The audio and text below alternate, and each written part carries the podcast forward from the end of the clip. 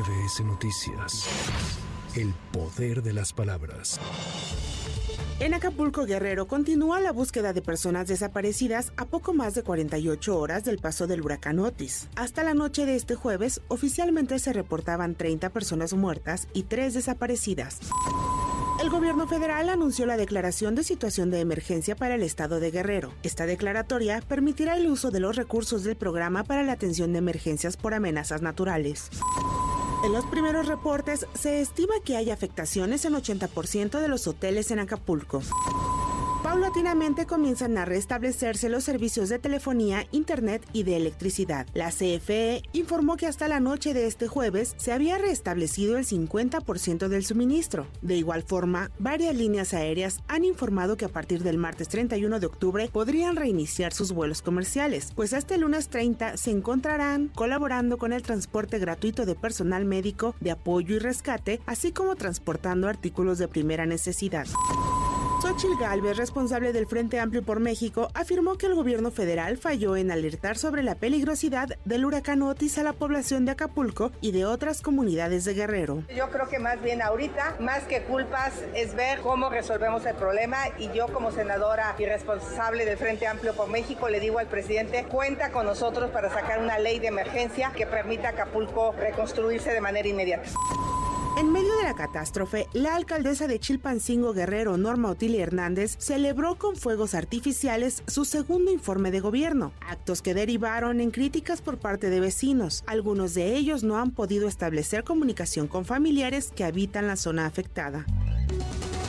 Movimiento Ciudadano solicitó juicio político contra el titular del Poder Judicial de Nuevo León, Arturo Salinas, por rendir protesta como gobernador interino ante el Congreso de la entidad cuando el gobernador Samuel García esté en funciones y su licencia al cargo surtirá efecto hasta el 2 de diciembre. Bueno, él también fue y rindió protesta en un acto ilegal, fue una violación grave de la Constitución. Él encabeza el Poder Judicial, pero también lo vamos a hacer, por eso digo que nos reservamos el derecho, además de esta solicitud de juicio político, ir hasta el fondo del el asunto con cada uno de los responsables, de los involucrados y por supuesto que mandarles una señal de tranquilidad a las ciudadanas y los ciudadanos de Nuevo León. Su voto en las urnas se va a hacer valer y la voluntad popular del Estado de Nuevo León no va a dejarse en las manos de el En tanto, el gobernador de Nuevo León, Samuel García Sepúlveda, envió un mensaje a la población del estado asegurando que no entregará su gobierno al PRIAN, en referencia a la designación de Arturo Salinas como gobernador interino.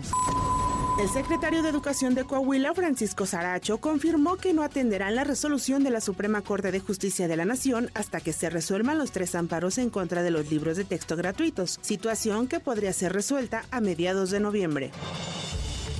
Xochitl Gálvez pidió a las organizaciones internacionales seguir el proceso electoral en México ante el riesgo de que el gobierno del presidente Andrés Manuel López Obrador use todo el aparato del Estado para favorecer a Morena y a Claudia Sheinbaum. Tenemos preocupación porque hoy la libertad está en riesgo en América, pero tenemos esperanza porque sabemos que somos más los que queremos un futuro con libertad y con prosperidad y si actuamos unidos y coordinados podremos derrotar a quienes buscan perpetuar el populismo como una estrategia para conquistar el poder.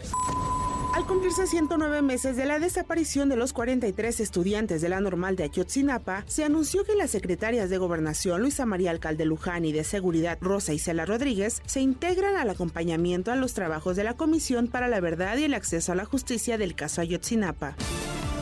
En la franja de Gaza se intensificaron los bombardeos a 250 blancos de Hamas, según informó el ejército israelí. En un mensaje, el primer ministro de Israel, Benjamín Netanyahu, aclaró que Hamas y sus líderes serán perseguidos por todos lados sobre la superficie, bajo tierra y también fuera de Gaza. Los palestinos sostienen que tienen miles de muertos y los israelíes exhortan a ser cautelosos con las cifras que salen de Gaza, ya que su fuente es el propio Hamas. En Estados Unidos sigue prófugo el presunto disparador de Maine, identificado como Robert Carr. 80 agentes del FBI colaboran en la búsqueda del perpetrador del que es considerado el tiroteo masivo más dañino en cuanto a número de víctimas de este 2023 en aquel país. Por lo anterior, el presidente Joe Biden declaró luto nacional.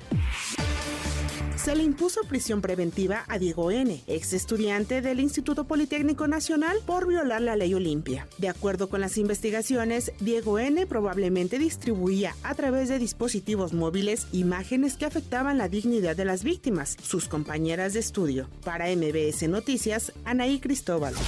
MBS Noticias. El poder de las palabras.